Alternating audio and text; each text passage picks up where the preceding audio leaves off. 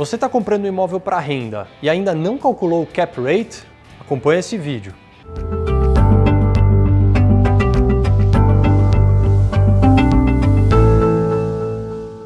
Meu nome é Guilherme Lapo, eu sou cofundador do Hexperts, o maior portal de conteúdo de real estate da internet brasileira. E também sou coautor do livro Real Estate no Brasil, um guia completo para investimentos imobiliários. Você que está aí querendo comprar um imóvel para renda, você tem que obrigatoriamente fazer em primeiro lugar o cálculo do cap rate. E é muito simples você fazer isso, dá para você fazer de cabeça ou até com uma calculadora do celular. Então vamos lá, vamos dar um exemplo. Você está querendo comprar um imóvel que custa um milhão de reais, tá certo? E esse um milhão de reais vai te proporcionar um aluguel anual de 100 mil reais, tá? 100 mil reais é aí mais ou menos 8,300 por mês né? Só para você ter uma noção. Como que você calcularia o cap rate?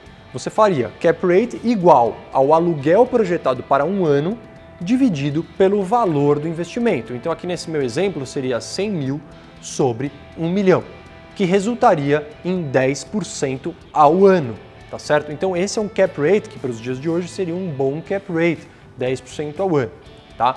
Porém, você tem que se lembrar que muitas vezes a compra do imóvel está atrelada a outros custos, como por exemplo um custo de diligência imobiliária, análise de documentos, você vai ter que pagar o ITBI, às vezes você pode até ter que pagar alguma comissão para quem te trouxe aquele negócio.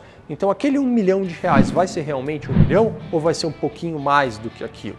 Né?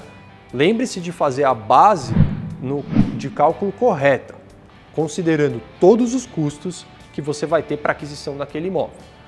Por outro lado, aquele aluguel que você fez lá a estimativa de 8.300 por mês ou 100 mil no ano, ele também vai ser acompanhado de despesas em algum, alguns casos, correto? Você pode ficar com aquele aluguel é, vacante durante algum período, você pode ter que pagar taxas condominiais, IPTU ao longo de algum período em que ele não estiver alugado.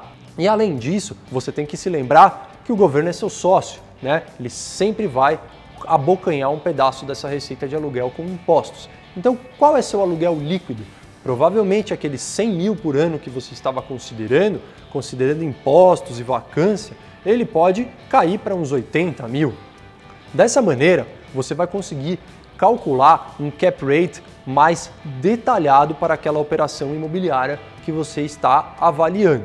Lembre-se também que no caso de imóveis que serão desenvolvidos, o cap rate ele tem aquele outro nomezinho chamado de yield on cost, ou seja, quanto que é o dividendo é, que você pode receber sobre todo o investimento que você vai ter que realizar.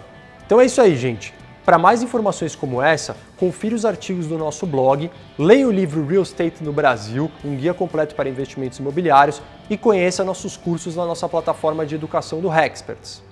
Um grande abraço e bons investimentos!